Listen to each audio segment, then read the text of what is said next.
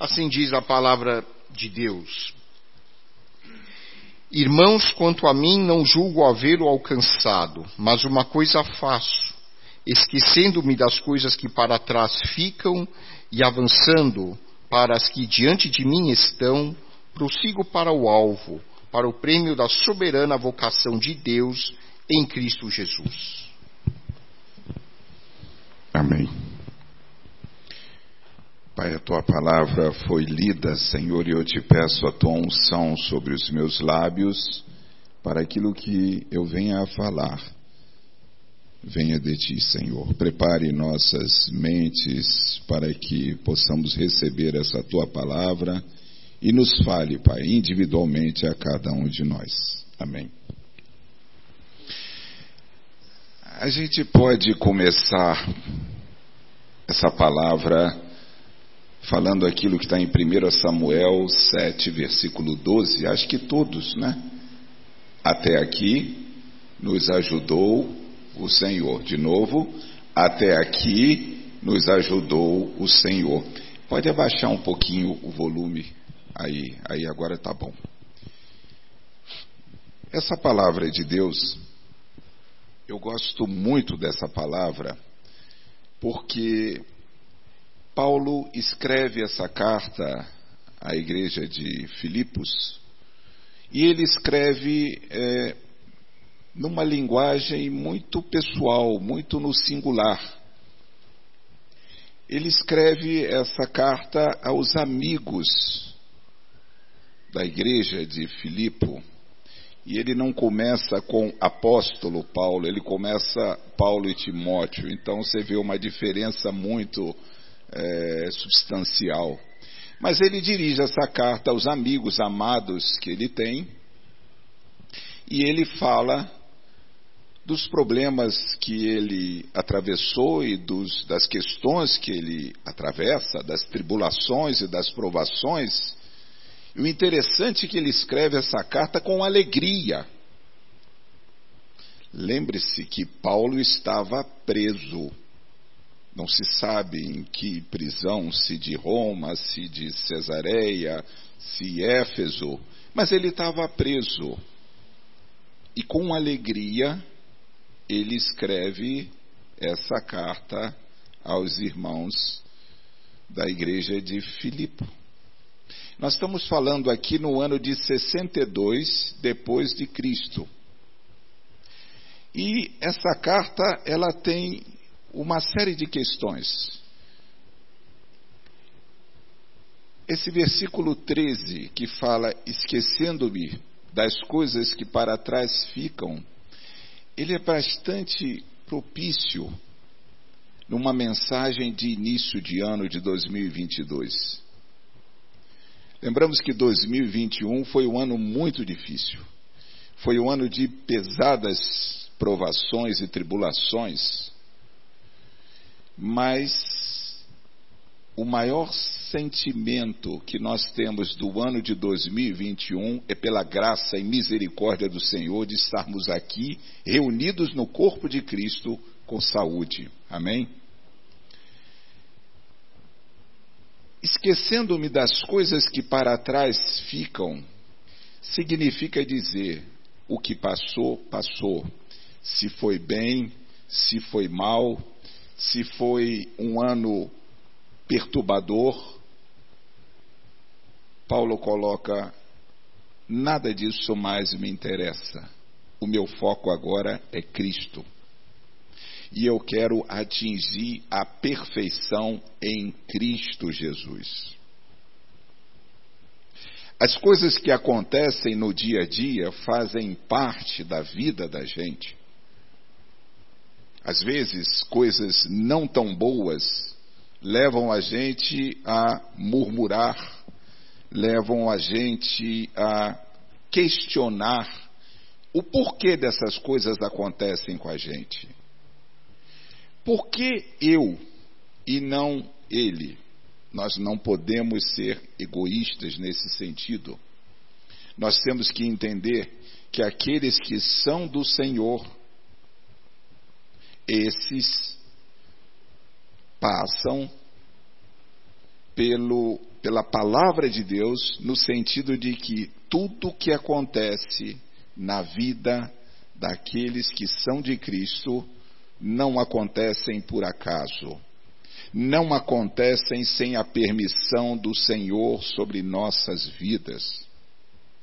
Uma das coisas que eu falo sempre, o ferro, para ele ficar duro, ele precisa de uma têmpera para se tornar um aço.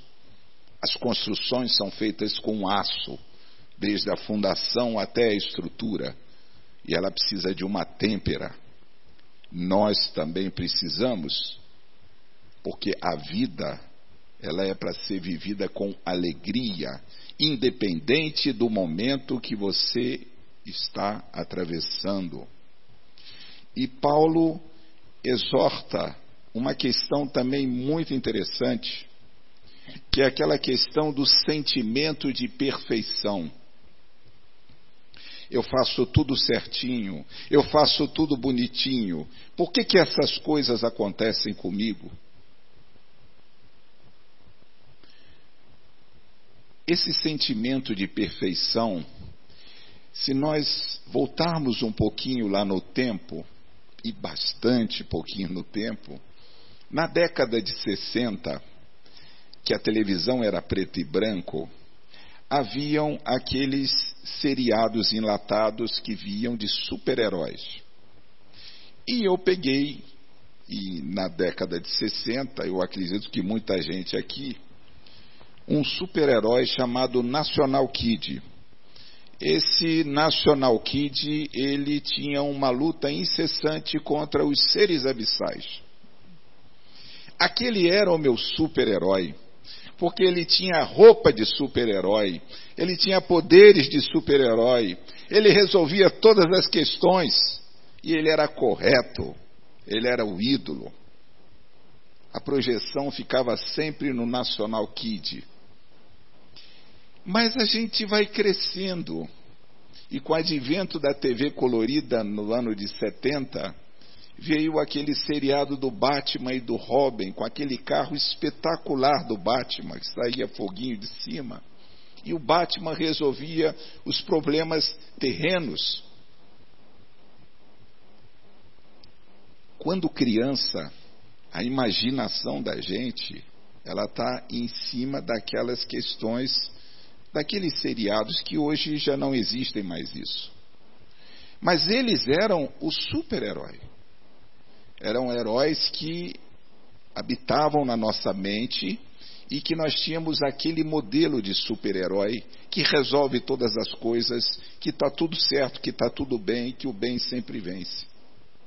Mas quando nós crescemos, os super-heróis ficam para trás.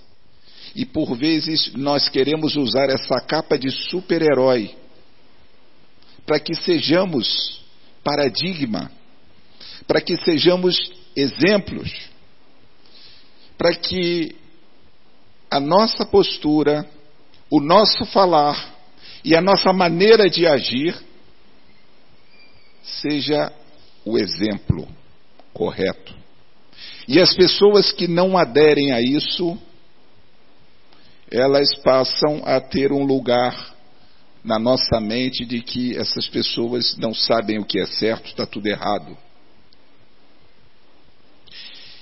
Essa vontade de colocar as coisas da maneira que você quer, isso causa muito problema. E problemas que a gente não consegue resolver. A gente quer resolver todas as questões do mundo, mas não conseguimos, porque a gente não consegue resolver nem mesmo aqueles que estão dentro da nossa casa. Mas esse sentimento de perfeição que Paulo adverte. Nessa carta ele adverte contra essa, esse sentimento de perfeição. Nós não somos perfeitos. Perfeito só o Senhor. Nós não somos corretos o suficiente. Mas quando nós chegamos no final de 2021, e entramos em 2022, O que nos reserva em 2022? Será que essa pandemia vai acabar? Será que as dificuldades que o mundo atravessa, em especial o Brasil, com nível de desemprego alto, com nível de fome alta, com questões financeiras graves, com epidemia atrás de epidemia, fora a pandemia. A palavra de Deus nos ensina que nós devemos olhar para o alvo. Qual é o alvo? É Cristo. Se o alvo é Cristo, a Bíblia nos ensina no Salmos 32, versículo 8. Você pode marcar na sua Bíblia, Salmos 32, versículo 8. Instruir-te-ei e te ensinarei o caminho que deves seguir. E sobre as minhas vistas te darei conselho. Note que a palavra diz o caminho que deves seguir. Ele não diz o caminho que deve seguir. Muitas pessoas ouvem, dizem amém, mas continuam agindo da mesma maneira. Aí é o livre-arbítrio. Mas voltando para o texto. Esquecendo-me das coisas que para trás ficam, eu sigo em frente para o alvo, para a perfeição em Cristo Jesus. Aqueles que são novas criaturas, que foram lavados pelo sangue, aqueles que têm a vida de Cristo, e quem tem a vida de Cristo é santo, porque em Gálatas 2,20 diz isso: já estou crucificado com Cristo e vivo não mais eu, mas Cristo vive em mim. E a vida que agora vivo na carne, vivo na fé do Filho de Deus, o qual me amou e a si mesmo se entregou por mim. Se Cristo vive em mim, se Cristo vive em vocês, vocês não devem temer o que vem pela frente. A gente costuma dizer que o futuro a Deus pertence. E o passado? O que, que eu faço com o passado? O passado já foi vivido. O passado teve coisas boas, coisas não tão boas, teve experiências boas, outras muito ruins. Mas como o próprio Paulo fala, esquecendo-me das coisas que para trás ficam, eu olho para a perfeição, olho para o alvo, eu olho para Cristo. E se eu olho para Cristo, eu não posso murmurar, eu não posso lamuriar, eu não posso ficar dizendo que se eu não tivesse feito isso, eu teria aquilo, se eu não tivesse feito aquilo, eu teria isso. Essas coisas a gente tem que tirar isso fora. E por quê? Porque a vida de Cristo, aqueles que têm a vida de Cristo, de Cristo vai para a santificação. À medida que você vai amadurecendo, você vai sendo cada vez mais santificado. E a santificação, ela, ela ganha galardão. O galardão é aquele que você vai receber quando lá estiver com Cristo. Esquecendo-me das coisas que para trás ficam, sigo em frente para o alvo, que é a santificação de Cristo Jesus. 2022, nós não sabemos o que nos reserva 2022, mas sabemos quem vai nos guiar em 2022. O nosso Senhor e Salvador Jesus Cristo. Ele sim, ele vai nos dirigir e vai nos orientar. Se nós formos lá em Jeremias, se não me engano é Jeremias 29, diz assim: Pois eu é bem sei os planos que tenho para vós, planos de paz e não de mal, para vos dar esperança, para vos dar alegria. Nós temos que tomar posse da palavra de Deus. E quando nós tomamos posse da palavra de Deus, nós caminhamos confiante nele. Lembrando, lembrando que o crente, ele não está imune às provações. O crente não está imune às tribulações. Porque crente que não tem tribulação, que não tem provação, tem que desconfiar da sua conversão. Que a palavra de Deus diz isso. A palavra de Deus nos fala.